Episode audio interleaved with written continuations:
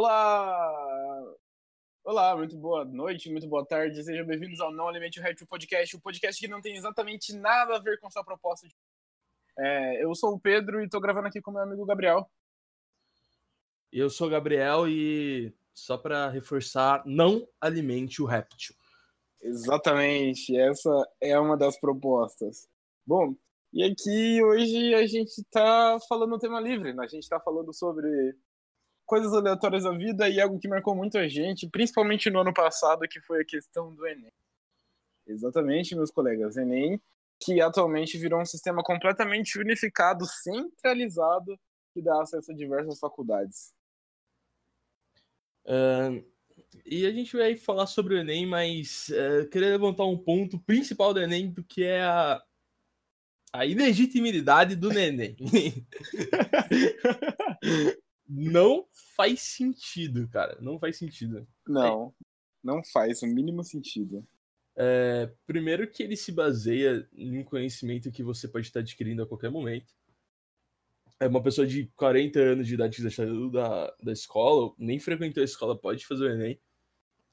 É, mas essa mesma pessoa ela não consegue o diploma do ensino médio. Se ela, se ela tirar uma cota de 700 pontos, agora isso existia antes, antes você podia, e agora você não pode mais isso. Você não consegue o seu diploma.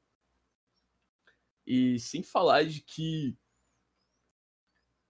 a descentralização dos campos universitários é, acaba não permitindo que as pessoas que realmente têm notas boas o suficiente para passar tenham acesso a, ao regime universitário.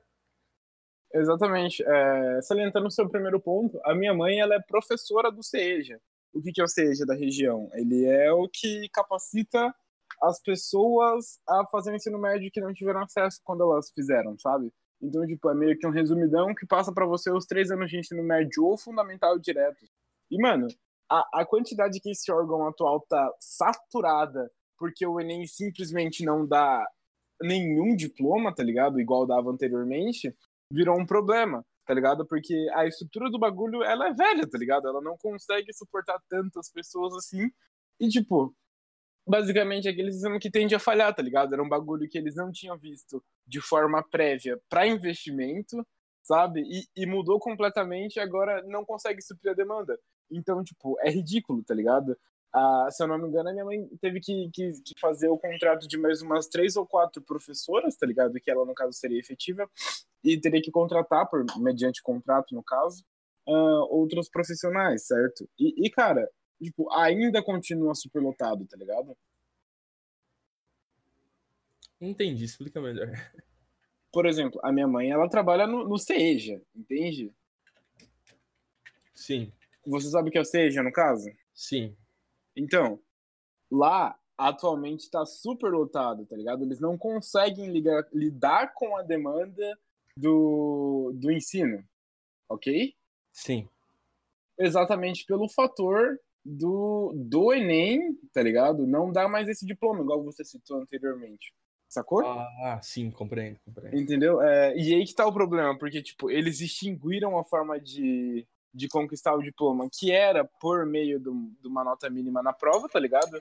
E agora a rapaziada vai ter que correr para esse parâmetro, sendo que, tipo, eles podem fazer a prova do Enem sem o ensino médio, tá ligado? Só que eles não podem ter. Cert... E, se eles tirarem uma nota boa, eles não podem certificar que eles têm esse conhecimento. Sacou? Por sim. mero positivismo. Sim, sim. E outra parada que, que a gente, que quando a gente fala de Enem, a gente fala intrinsecamente de universidade pública, de vestibular. E é um tema que eu gostaria de explorar depois. Uh, sem pensar nessa. Tipo, a gente tem a faca de dois gumes nesse sentido também. Porque a gente percebe que o sistema escolar, ele, ele com certeza ele é ineficiente. É quando, você, quando você percebe que uma pessoa do primeiro ano é, de uma universidade, de uma escola particular, ela consegue passar no Enem diversos cursos ao contrário de pessoas de escolas públicas no terceiro ano, não conseguem tirar uma nota adequada no Enem. E ainda assim, essa mesma pessoa que tirou essa nota alta, que é da escola particular e está no primeiro ano, ela não pode conseguir o diploma, é, uhum. o diploma do ensino médio, porque a escola ela acredita que tudo tem que seguir aquele esquema de método, de prática, tudo do jeito que eles querem, e eles acabam esquecendo que a realidade é que o mundo ele, ele não é mais uma bolha sem informação nenhuma, você não está plantado num lugar e você não tem como se mexer. Você está sempre em movimento, você tem informações ao seu redor, não há falta de informações. A escola, uhum. a princípio, ela estava aí para te trazer essas informações porque as pessoas não tinham acesso às informações. E hoje em dia a gente tem a rede mundial de computadores, a internet, e você consegue acesso a qualquer tipo de informação com um simples clique. No Google, por exemplo. É, exatamente. É, inclusive, cara, tem uma plataforma ridiculamente boa que é o Descomplica, tá ligado? Mano, tu, tu já teve acesso ao Descomplica? Já, é. já fez algum, algumas coisas por lá? Já, já cara, é completa. Mano, é completa, tá ligado? É, é, complexa, é completa e, tipo, é completamente. Como que a gente pode falar? Casual. Casual e, e não apenas casual, mas, tipo, casual, mas muito densa, tá ligado? Densa em conteúdo. Então, tipo, é um bagulho que ajuda milhares de pessoas a, a passar na faculdade, tá ligado? A entrar num curso superior e, e, tipo, não apenas isso, mas estudar pro ensino médio, tá ligado? Eles têm matérias relacionadas e voltadas ao conteúdo do ensino médio, tá ligado? Então, tipo, Sim. manter esse tradicionalismo, esse formalismo ridículo que tem nos estudos, tá ligado? Parece um bagulho atualmente tão. tão. Defasado. Tão reforçado, é tão reforçado, né? Mas defasado também, tá ligado? Que, que, não, que daqui a um tempo não vai simplesmente dar liga com nada, tá ligado? Sim, é, é um desperdício de tempo eu tava ouvindo alguns feats do Talks esses dias. Uh, hum. Eu cheguei a ouvir dois sobre educação e tinha um muito interessante, que é um comediante palestrante brasileiro, que ele fala exatamente sobre isso, sobre o fato de da gente ter esse acesso enorme à informação, qualquer conteúdo, e que e desse sistema básico ser ultrapassado, mas ele fala também que um, nós nós devemos incentivar as pessoas, as crianças, os jovens, não que eles uh, decorem as informações por si só, uhum. mas sim que eles tenham a curiosidade sobre as coisas e tenham a, a necessidade, uma necessidade de compreender a coisa A ou B. Então ele vá atrás disso por curiosidade, que ele já que ele já possui essa informação, que ele vá atrás dessa informação e ele compreenda e ele entenda que toda vez que ele tiver essa curiosidade, compreender aquilo que ele tem acesso é extremamente essencial para ele trazer lições para a vida dele. É, isso pode você pode ver essas coisas em coisas simples. É. Uma pessoa que desde pequena aprende a jogar futebol e gosta de futebol, é, e você bota do outro lado dela uma pessoa que não gosta de futebol, não que não goste de futebol, mas que não tem interesse em futebol, e você vai saber que uma dessas pessoas vai ter um pleno conhecimento do futebol, não só prático, mas também sobre o que acontece no mundo dos, das partidas, os jogadores, os técnicos, as estratégias, por curiosidade, porque a informação tá lá e ele vai atrás, e que a outra pessoa não não vai ter essas informações porque ele não tem acesso, mas sim porque ele não teve a curiosidade de ir atrás. Uhum. E eu também estava vendo um outro TED Talk, é, esse era em inglês. Ah, TEDx, não é? É, TEDx. Um, que era sobre. Era um palestrante estadunidense, se não me engano, em inglês. E ele estava basicamente falando que é, o videogame é mais perto, é, está mais próximo de nos ensinar algo, de nos trazer lições, do que a escola por si só, porque quando você está num videogame, você tem as ferramentas, você tem os meios para atingir alguma coisa e te desperta curiosidade, te desperta vontade de resolver aqueles problemas. Então você desperta curiosidade. Essa curiosidade leva você a aprender as coisas de fato. Uhum. Então, é, eu posso trazer um exemplo da minha vida. Eu jogava quando eu era criança, sei lá, uns 10 anos, 8 anos talvez, quando eu voltava do prézinho, se eu não me engano. É, aqueles. Eu tinha um PlayStation 2 e eu jogava um dos Battlefields ou dos Call of Duty da vida e não tinha memory card. E todo dia eu chegava, eu chegava em casa e começava o jogo de novo.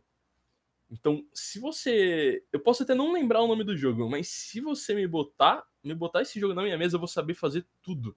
Exato. Né? Eu vou saber fazer tudo, porque eu tenho, eu tive a curiosidade, todo dia era, eu tinha acesso àquilo e eu ia atrás do que existia. Até porque foi um, foi um processo de repetição gigantesco, né? Também, foi uma repetição gigantesca. Eu, eu, consigo lembrar exatamente de todo dia eu sentado no chão jogando aquele jogo. Quando chegava da escola, meio-dia, 10 horas talvez, não sei. E isso era incrível. Uhum.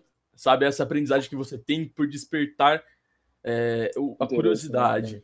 Sim. Tava, outro, outro título que eu tava vendo também é que esse cara falou que esse cara que era comediante, ele falou que é, para nós é muito mais valioso que as escolas nos ensinem hoje coisas como gerenciar o nosso dinheiro, gerenciar o nosso tempo, é, o que nós deveríamos, não o que nós deveríamos, não deveríamos ou não deveríamos fazer, mas sim o que, o que é compreensível, o que é melhor para nós, nós temos a capacidade de compreender algo, uhum. do que ficar socando conteúdo na nossa costa o dia inteiro. É, cara, porra, por que, que eu preciso aprender o que, que é uma. o que, que é amplitude e o que, que é vale, caralho? Eu não vou usar isso daqui na, na teoria prática da minha vida, tá ligado? Outra coisa que eu queria falar também que é essa parada de, tipo, ser bem academicista, precisar de diploma, tem muito a ver com uma puta mentalidade brasileira, tá ligado? Eu não sei se brasileira, mas, tipo, compartilhada em comum, que, tipo, é, é basicamente um fetiche, tá ligado? Uma, um, uma tara por diploma tá ligado? Uma tara por, por entre aspas, credibilidade acadêmica ou alguma coisa assim, que é muito presente, velho. É um bagulho bizarro, tá ligado? Porque, por exemplo, você apresenta uma solução, uma proposta racional, uma proposta coerente, mas que na, na argumentação de um brasileiro nerd vai ser completamente inutilizada porque, sei lá, você não tem um diploma, tá ligado? Isso é basicamente um ad hominem fudido que tá impresso no, no consciente coletivo brasileiro, tá ligado? Você já parou pra pensar nisso? Já parou pra dar uma percebida em Com como, em como tipo, a gente tem esse lado. Se liga, a nossa academia é, uma, é um bagulho completamente defasado, só que ainda assim, é, ainda o diploma tem um peso ridiculamente alto na sociedade, tá ligado? Então, cara, é, tipo, quando a gente tá no colégio, tipo, isso é perceptível, porque a gente tinha essa tara também. Real. Porque de, de tanta gente ver as pessoas falando, a gente tinha essa tara. Um exemplo, um exemplo dessa tara, mas é uma tara que o cara era conciso, pelo menos, ele realmente aprendia, ele tinha interesse, ele era curioso, ele gostava, era o Enéas. Real. Que tinha um monte de diploma, estudou um monte de coisa e sabia. Ele, ele não estudou só, ele sabia as coisas. Ele era um cara que possuía o conhecimento por si só. E tipo. Uhum. É, eu percebo, por exemplo, na universidade, eu percebo que muita gente tá lá pelo diploma, mas você conhece que o curso não vai ser o curso que eles estão dando lá que vai ser é o principal interesse, sabe? Sim. Não é ele que vai trazer para você as coisas que você necessita. É, é bem aquela frase, é dane-se as suas notas, o que importa é os seus resultados. Uhum. Com certeza. É... E, e, é basicamente isso mesmo. Eu, eu mesmo já tive vitória de fazer várias coisas, na minha, vários cursos, e hoje eu percebo que ser autodidata, saber que as informações já existem, eu só preciso compilá-las é, e compreender a ordem, é, ser autodidata por si só é muito mais beneficiador do que fazer uma faculdade, pagar quatro pau, dois pau, fazer o Enem, me estressar para conseguir, sei lá, arranjar um trampo só porque eu quero compreender o assunto. Isso não vale a pena. É, é, se, agora, se for para arranjar um trampo e eu for fazer um trabalho autodidata, isso não vai funcionar, porque é, isso é um negócio que virou tanto cultural, socado na mente do jovem, que até as empresas entraram nessa pira de que o diploma é essencialmente necessário, de que você não pode, você é incapaz de aprender algo por si só. Isso é basicamente subjugação. Com certeza. Você está se subjugando ao sistema. Por exemplo, a, nesse, a, tipo, não, a gente não tá falando aqui sobre precisar de um curso ou não, tá ligado? A gente tá falando de, por exemplo, é, a necessidade, tipo, a, a forma como isso é atribuída, sabe? De uma forma completamente centralizadora, meio que, entre aspas, ditatorial, não ditatorial assim, mas é bem enfocada, sendo que talvez não seja tão necessária assim. A gente consegue provar o conhecimento de outras maneiras, tá ligado? Com certeza consegue provar é, que não apenas um curso, seja técnico, seja, seja, seja é, tecnólogo ou superior. Então, é, esse enfoque, principalmente o fetichismo acadêmico, ele está muito também permeado no debate, né? Acho que a principal forma de permeação disso é exatamente no debate. Por exemplo, quando a gente fala assim que tal, por exemplo, tal ministro, ele simplesmente não deveria estar onde ele está porque ele não tem um diploma. Sendo que os conhecimentos práticos dele, tipo as outras faculdades que eu falo da faculdade de conhecimento, é, pode, pode adquirir para ele um conhecimento que, assim, seja técnico, tá ligado? Seja tão avançado quanto alguém que tenha curso, ou ele tem uma gestão ridiculamente boa na, na, na, na administração. E, é, e recolha, colha recursos, escolha ideias de outras pessoas que têm uma tecnicidade bem específica na área que ele está tentando cobrir e administrar de uma forma tão boa quanto é isso, sabe? Então, o, o, diploma, ele não é diretamente ligado à sua capacidade de conhecimento, à sua capacidade, tipo, de, de, de se relacionar com, com o conhecimento à volta, sabe? E eu acho que essa, essa principalmente, é uma mentalidade frustrada muito na cabeça do, do afegão médio, no caso, brasileiro médio, é, que, que, que eu acho que, assim, é algo realmente danificar, danoso, que, que danifica algumas estruturas, né? Sim, cara. Com certeza. Isso faz com que a pessoa se sinta presa. Exato. Ela, ela vai... sem, sem, falar também é, que essa parada do, do, do fetiche, do, do, tesão por, por tesão, assim dizer, o tesão por, por faculdade, por diploma, é, descredibiliza umas, para, umas par de paradas, tá ligado? Eu tava vendo no Twitter é, uma, uma guria que, pensou, que, que, que postou um print muito triste falando, por exemplo, que que tipo, ela postou que passou numa universidade, tá ligado? Essa, no caso, numa universidade particular, e o tio dela, sei lá, o tio os caralho, falou: Ah, foda-se, fácil passar numa, numa, numa particular, é só deixar a RG na porta que eles, que eles que eles contratam, que eles chamam. Quero ver passar numa numa, numa pública, tá ligado? Sendo que é, é exatamente esse o ponto, tá ligado? Essa credibilidade, esse puta fetichismo, velho, que, que, tá, que tá incrustado, esse é um dos reflexos, tá ligado? Quando a gente fala assim, no âmbito prático de tal ministro, de tal pessoa num trabalho, mas a gente tem que ver que isso também permeia esse tipo de relação, tá ligado? E eu acho que a gente sabe, de consenso geral, que faculdades públicas são tão boas quanto privadas. Quer dizer, faculdades privadas são tão boas quanto públicas, né não? Às vezes elas são mais queridas, cara. É, por exemplo, você tem a, a Unip, que é uma faculdade que é gigante, em questões de unidades e de alunos mesmo. Uhum. E é uhum. uma. É, no ranking das universidades da Folha de São Paulo, ela tem tá segundo, em primeiro ou em segundo lugar nas requisitadas passando da USP no Sim. mercado de trabalho. Entende? Um, e, e, é algo, e é algo, desculpa te interromper, não, e, é algo, e é algo realmente assim, que é menosprezado pelas pessoas, tá ligado? Não, é não? Isso, isso, isso cria uma mentalidade muito ruim porque, por exemplo, ah, é privado, ou seja, é não público, no caso, então é uma porcaria. Porra, a gente tem várias coisas tradicionais, é, um, citando o exemplo da PUC, no caso, talvez a PUC não seja tão privada assim, porque ela, na verdade, é uma entidade, né? Mas ela se comporta, ela tem, se comporta como, como faculdade pública. Cara, a produção de artigos da PUC é ridiculamente mais, mais útil útil, exatamente, útil, não em quantidade, mas em utilidade, utilidade, utilidade certo? É, que, que outras federais renomadas, tá ligado? Tradicionais, com mais de 100, eu, com mais de 50 anos, entende? Não que essas universidades não tenham é, as, artigos ou, ou, pesquisas de utilidade, mas que é, em relação à quantidade de utilidade para a quantidade de. Em relação à quantidade de pesquisas e estudos que possuem utilidade dentro daquela universidade e aqueles que não possuem nenhuma relevância no mundo afora, o mundo onde as pessoas convivem, onde o tiozinho vai comprar pão na padaria, o outro compra um dadinho na rua. A forma que o estudo basicamente impacta nada. na realidade. É, não, não, muda nada. A quantidade é relevante.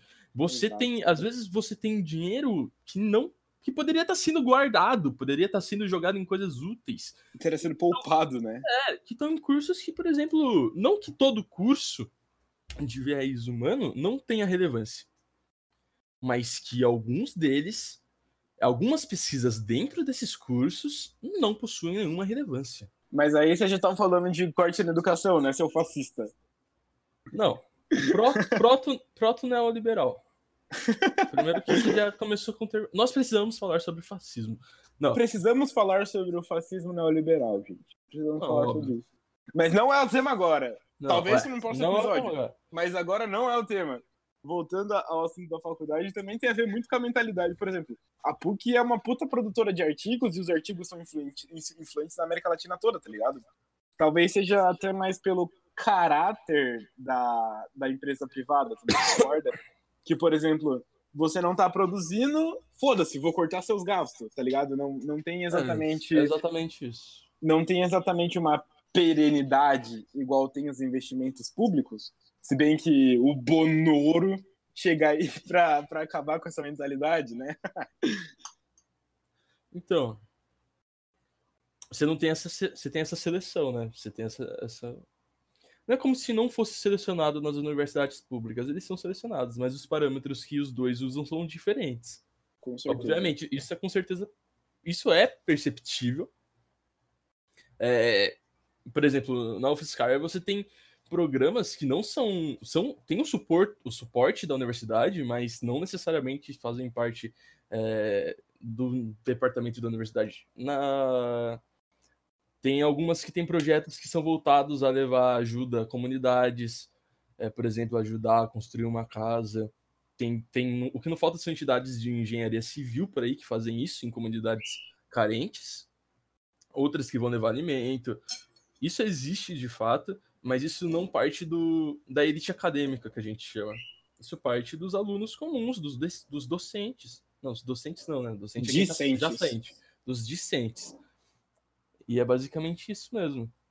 E eu acho é... que é bastante relevante também falar sobre isso de elite acadêmica. É, é, por exemplo, eu lembro que, pelo menos ano passado, acho que era no governo Temer, se não me engano, é, ele tava, um, um, dos ministros dele, acho que era o ministro da Educação, estava falando de que nós deveríamos é, tornar a academia, as universidades, um lugar onde só existirão elites acadêmicas, ou seja, puramente pesquisa e desenvolvimento. Então, uhum. é, seria um foco basicamente de que é, nós não deveríamos estar desenvolvendo os nossos estudantes, os nossos jovens, e eu falo nossos, eu falo como cultura ou nação, interprete como você quiser, é, para coisas técnicas. Por exemplo, eu posso até considerar tutoria de escola uma coisa técnica. É, aprender mecânica, aprender logística, administração, essas coisas básicas. Não básicas, mas são temas que você aprende em menor tempo, você necessita de menos tempo. E tem uma influência ainda, muito grande. E são importantes e são necessitados pelo mercado, e você vai re receber algo em troca, um pagamento, não sei. Por isso. Uhum. Então, é, é, é interessante falar desse aspecto, né? porque atualmente grande parte da, eu, acho que, eu não sei, eu não consigo exprimir quanto se é realmente uma grande parte da verba destinada vai exatamente pro, pro ensino pro ensino que a gente também tipo que a gente pode classificar de não técnico, tá ligado? Por exemplo, engenharia em detrimento, sei lá, de um curso humanas 200%, tipo sociologia, sabe?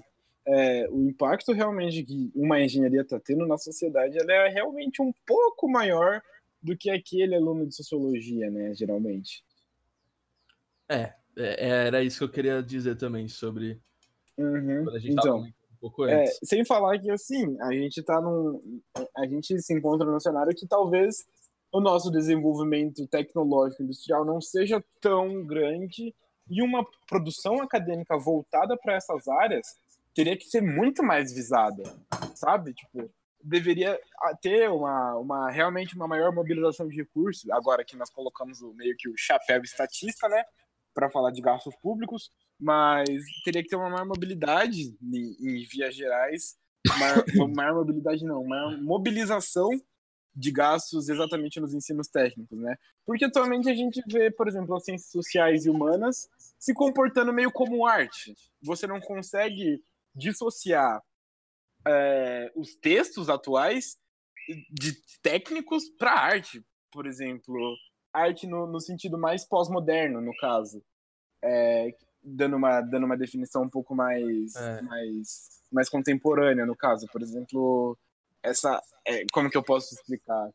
A arte moderna, no caso, seria essa parada que não tem tanta forma, que não é um movimento tão coeso, igual foi, sei lá, algum movimento mais, mais, mais clássico, por exemplo, Grécia e, e Renascentismo. Então a gente consegue ver que, que bastante influência pós-moderna está dentro da, do, do, da produção acadêmica de humanas hoje, né? Sim, cara. É, e você falou naquele sentido de que onde é a, é a, cultura é como as pessoas se, comporta, se comportam influenciam a arte e não a arte Exato. tentando influenciar as pessoas, que é o que acontece no pós-modernismo. Uhum.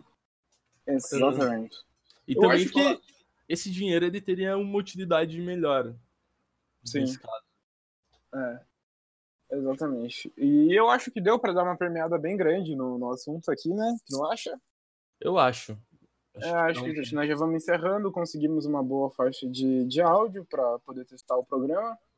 E é exatamente isso. Muito obrigado, tenham um ótimo dia, uma ótima tarde, uma ótima noite. E Fiquem não com... alimente. Exatamente, não alimente podcast. É. Uh, deixa eu ver aqui. Vou encerrar.